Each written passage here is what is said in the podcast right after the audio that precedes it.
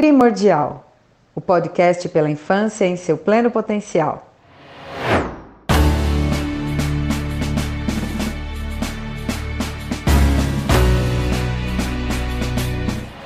Eu sou Denise Leles, mãe e pediatra. Eu sou Regiane Quereguim, mãe e jornalista. Qual é a dieta ideal na gestação?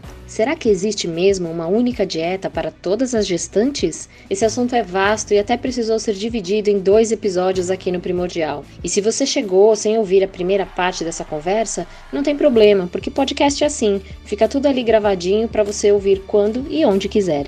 E o assunto é relevante, merece ser complementado aqui com a parte 2, não é verdade, doutora Denise? Ah, é muito importante o assunto, né? Normalmente a gente deixa essa coisa da nutrição durante a gestação um pouco na mão do obstetra, que muitas vezes também não se sente capacitado para falar de alimentação, como quase todas as especialidades médicas, né? A gente não tem capacitação em nutrição no que diz respeito a como fazer as pessoas aderirem às coisas, né? Aos fatores que a gente considera saudáveis. A gente tem muitas recomendações, mas fica todo mundo batendo cabeça aí. E aí o que eu tô louca para falar aqui é sobre esse conceito do Nature in Care, que na verdade aparece num documento aí da Organização Mundial de Saúde em parceria com a UNICEF, com outras instituições, e que eu tive contato no congresso que eu fui em 2019 de Doha, de Congresso Mundial. E primeiro, antes de ter a aula, né, eu tive contato com um pôster que eu vi que mostrava que um serviço de saúde que cuidava das gestantes começou a usar todas as oportunidades que eles tinham de encontro com essa gestante como oportunidades de trabalhar cinco conceitos que poderiam impactar na infância. Quais eram esses cinco conceitos então? Era o conceito de alimentação saudável, né? Claro que é o tema aqui do nosso podcast, mas eles também trabalhavam junto responsividade dos cuidadores, que a gente já falou bastante, segurança da criança e do ambiente em que ela está inserida, oportunidades de aprendizado precoce para a criança, então eles passavam esses conceitos para os pais, e também conceitos de saúde geral, junto com os pais e familiares e todo mundo que podia estar tá envolvido aí com essa gestante. Claro que tudo mais personalizado, porque cada gestante tinha uma realidade esse pôster que eu tive contato era mais voltado para uma população de muito baixa renda. E eles mostraram no pôster que, como eles transformavam todos os encontros em oportunidades de orientação, eles também conseguiram perceber coisas durante a gestação que ajudavam eles a incentivar a mudança de comportamento dessas mães. Então, por exemplo, eles começaram a acessar, a ter informação sobre a percepção da mãe em relação à experiência dela no que diz respeito à gestação, experiências da mãe em relação ao cuidado pré-natal e tudo que ela estava fazendo antes de engravidar. Eles conseguiam passar informações sobre gestação e sobre os cuidados iniciais do bebê no momento em que o bebê ainda não estava. E eles conseguiam envolver os parceiros e a rede de apoio no cuidado com essa gestante. Ou seja, muito do que eles trabalharam lá com essas gestantes nos encontros, trabalhando escuta, percepção individual, atenção para a experiência, é o que a gente tem falado aqui desde o início, né? Que é o, a nova medicina, essa medicina que não olha só para o que a gente está prescrevendo, mas olha para o ambiente em que a pessoa está inserida e para as percepções dela em relação a esse ambiente, como a gente já falou, por exemplo, em relação a estresse. Estresse para gestante não é um estresse que você define se ela passou ou não. É ela que define a autopercepção do estresse, é muito individual. É ela que define se aquela situação que ela passou foi estressante ou não para ela. Então eles conseguiram fazer pelo menos oito encontros essas gestantes e seus familiares. Então eles transformaram os encontros por outros motivos em encontros de um pré-natal aí diferente, e isso acaba, lógico, munindo muito mais os envolvidos com a gestação de ferramentas socioemocionais e também de melhorias de cuidado de ambiente, nutricional, individual, físico, em todos os sentidos, o que melhora o ambiente em que a criança está inserida. E eles trazem então isso como uma tendência como se eles sugerissem que a consulta pediátrica pré-natal, que hoje a gente faz só no terceiro trimestre, um encontro para a gestante conhecer o pediatra, é como se isso fosse insuficiente e sugerem que esse olhar para a criança intraútero já comece desde o quanto antes, né? Então aqui eles fizeram oito encontros durante o pré-natal. Veja, no Brasil a gente mal tem seis consultas pré-natais para a mãe, pensando na saúde da mãe, que dirá se a gente está pensando na saúde da criança.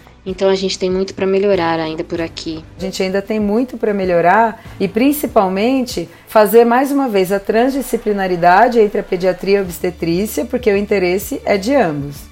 Mas, é, independente disso, né, então olhando para esse todo do Nature Care, a gente nutre cuidado, a gente nutre comportamento, nutre pessoas com competências suficientes para cuidar de um futuro bebê e futuramente de um adulto que vai aí agir no mundo. Então é bem interessante esse olhar. A gente vai deixar o link com o documento na nossa descrição do podcast para quem quiser ver mais. Mas já fica a dica então de que o pré-natal pediátrico, essa consulta pediátrica pré-natal do último trimestre já tem sido, a gente já pode considerar como insuficiente para esse olhar. A gente já tem hoje evidência e até grupos fazendo esse pré-natal pediátrico muito mais precocemente.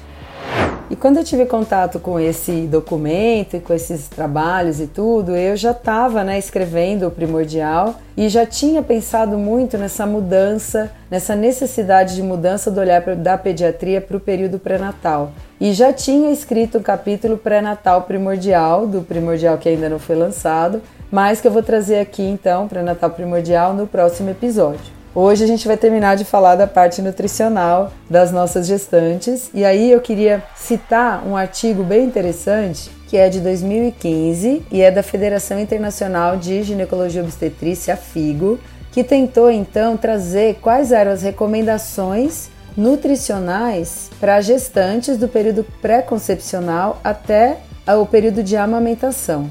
E o artigo foca em gestantes adolescentes, que é uma população já com uma necessidade nutricional muito peculiar, porque a gente sabe que o adolescente precisa muito, né, de mais caloria, mais de alguns nutrientes, porque eles estão ainda terminando aí o período de puberdade crescimento, então eles têm um gasto energético muito grande. Então, se pensei assim, se eles estão recomendando para gestantes adolescentes esses nutrientes. Muito provavelmente a gente não vai deixar faltar em qualquer idade que a gestante tivesse a gente seguir essas recomendações. Né? Achei bem interessante porque é um artigo bastante sensato e eu já percebi que vários documentos aqui no Brasil que definem as necessidades nutricionais das gestantes se basearam nesse artigo, então é bem interessante. E claro, o artigo começa vendo esse link entre o período pré-concepcional até o segundo ano de vida, né? Então ele não fala mais em mil dias, ele fala em mil e noventa dias, porque tem o período da gestação, primeiro e segundo ano, e mais 90 dias pré-concepcionais.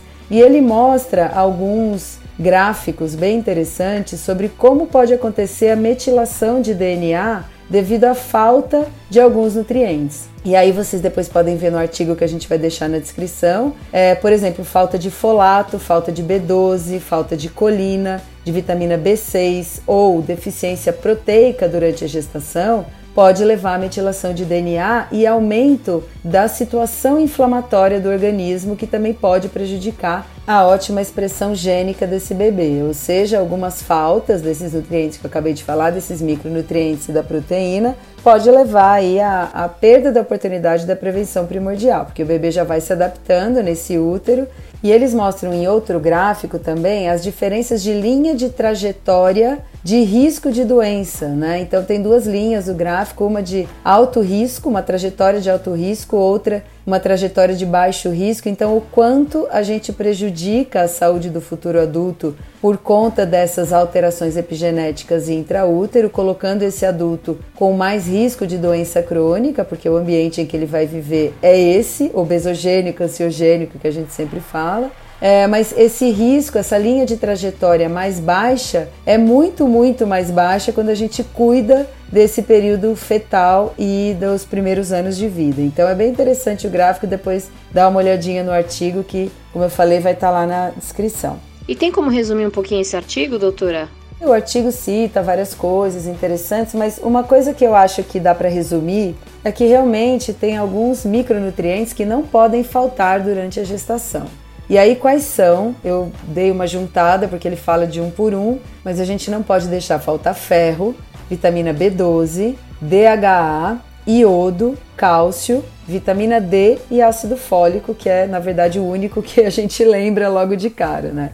E as doses, é lógico que vão ser muito individualizadas, porque isso precisa depender da ingesta da mãe, tá? Então ele sugere uma dose que pode funcionar para a maioria das pessoas, mas também ele chama atenção para a necessidade de avaliação dessa ingesta. Então, por exemplo, quais são essas quantidades? Atenção! Seria ferro 27 miligramas, vitamina B12 2,6 microgramas, DHA mais EPA 500 miligramas, se for só DHA 200 miligramas, iodo 220 microgramas, cálcio de 1.000 a 1.300 miligramas, vitamina D 600 unidades internacionais e ácido fólico 400 microgramas, que é aí o indicado já há alguns anos. Então, claro que uma gestante, por exemplo, que não consome carne, ela vai precisar talvez suplementar mais ferro e mais B12. Então, isso precisa ser muito individualizado. E aí, uma grande dificuldade que a gente tem é como avaliar essa ingesta. Porque como que eu vou saber se o que essa mãe está comendo tem ou não tem a quantidade ideal de uh, nutriente para esse bebê, né? Hoje a gente tem aplicativos, né? Tem sites que você pode colocar a dieta e ela trazer para você a dose exata, a quantidade exata do micronutriente que a mãe está ingerindo, mas a gente tem algumas definições aí internacionais que podem ajudar de um jeito mais simples como considerar a dieta saudável ou não. Então, esse mesmo documento traz uma, um índice que chama Índice Mínimo de Diversidade Dietética para Mulheres. E aí ele fala que se houver uma ingestão de mais de 15 gramas por dia de cada um de cinco itens que eu vou falar em seguida, isso pode ser indicativo de adequação de micronutriente. E é muito interessante porque na pediatria a gente está vendo uma tendência muito grande de artigos sobre seletividade alimentar saindo, mostrando que esse medo de deficiência de micronutriente não precisa ser tão grande quanto a gente imaginava que a gente precisa se preocupar muito mais com o consumo de ultraprocessado, porque é ele que impede a criança de comer os alimentos in natura que têm micronutrientes. Então, ao mesmo tempo, a gente tem um apelo do ultraprocessado rico em vitamina A, D, B, sei lá o que, porque é um apelo de marketing, mas ao mesmo tempo a gente sabe que quem mais come ultraprocessado é quem mais tem chance de ter deficiência de micronutriente, porque não tem espaço para comer o que tem micronutriente nos alimentos mais saudáveis. Então, o índice mínimo de diversidade, como eu falei, basta ingerir 15 gramas de 5 ou mais desses itens. E quais são esses itens? Todos os alimentos energéticos é um primeiro item. Então, seriam aí os grãos, as raízes, de preferência os alimentos ricos em carboidrato. Segundo, as leguminosas, que é a família dos feijões e ervilhas. Terceiro, as oleaginosas, que são os nuts, os famosos nuts, castanhas, nozes e outras sementes. Quarto, laticínios. Quinto, carnes, aves e peixes. Sexto, ovos. Sete, vegetais de folhas verdes escuras, que teoricamente são ricos em ferro, então por isso fazem parte de um grupo à parte. Oito, outros vegetais e frutas ricos em vitamina A. Nove, todos os outros tipos de vegetais. E dez, todos os outros tipos de frutas. Então, uma dieta com essa diversidade, com pelo menos 15 gramas de cinco desses grupos, você já pode ficar despreocupado e ir trabalhando essa variedade com mais calma. O que eu sinto é que no futuro, como a gente tem uma enorme quantidade de crianças seletivas que talvez não melhorem seu comportamento alimentar no futuro, porque a gente não está sabendo lidar com isso, a gente só está suplementando, é muito provável que no futuro a gente tenha uma grande leva de gestantes seletivas e de gestantes que comam mais ultraprocessado. Por isso que é tão importante hoje a gente investir na redução do consumo desses alimentos. E outra coisa importante, a gente até já falou é, disso numa pílula primordial, a gestante precisa ganhar peso adequado. A gestante não pode não ganhar peso, não é isso que a gente precisa falar para ela, né? Porque a primeira coisa que a mulher tem aí de medo quando ela é engravida é engordar demais, né? Mas esse engordar demais precisa ser avaliado individualmente, porque a mulher que tem o IMC, por exemplo, menor que 18,5 antes da gestação, se ela engordar 12, 13 até 15 quilos, provavelmente vai estar tá tudo bem. Se ela tiver um IMC entre 18,5 e 25 e ela engordar 10, 11 quilos, também tudo bem. Se ela tiver sobrepeso ou obesidade, ela também pode ganhar peso, provavelmente vai ganhar peso, porque a gestação leva a isso, mas se ela ganhar 7 quilos, tá tudo bem. Então a gestação não é um momento de fazer dieta, de levar a gestante à restrição alimentar, porque a gente viu desde os primeiros episódios que a restrição alimentar, que é uma das coisas mais estudadas na gestação, pode levar o bebê a se adaptar a um ambiente que não condiz com o que ele vai viver depois, ou seja, fazer uma alteração epigenética que não vai ser legal nem para o bebê e nem para a mãe.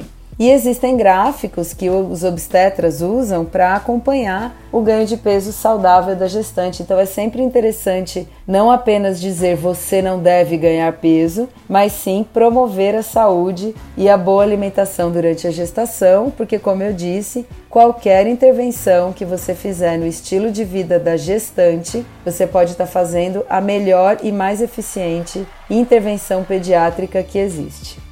Qual é o recado final então, doutora? Então, resumindo, menos ultraprocessado, mais comida de verdade, olho nos micronutrientes, ganho de peso adequado e não impossível, menos estresse, mais empatia, porque as gestantes são cristais, ok? Gosto muito dessa comparação com cristal. E aí, o que a gente vai aprender no próximo episódio? No próximo episódio, a gente vai falar sobre o pré-natal primordial, que é uma proposta que a gente fez no livro Primordial para a gente conseguir aproveitar a oportunidade da gestação e assim construir um futuro em seu pleno potencial. Beleza? Não perde o próximo episódio, hein? E eu não posso deixar aqui de agradecer de coração a Liana Nutri, uma nutricionista querida que adora o primordial, me convidou para fazer uma live que está lá no Instagram dela, Liana Nutri e que adora, que incentiva, que pede para as pessoas ouvirem, que vê muito sentido no que a gente está falando aqui. Eu falo que eu sou pediatra com alma de nutricionista, então, Liana, tamo junta. Um beijo e obrigada pelo apoio. Primordial o podcast pela infância em seu pleno potencial.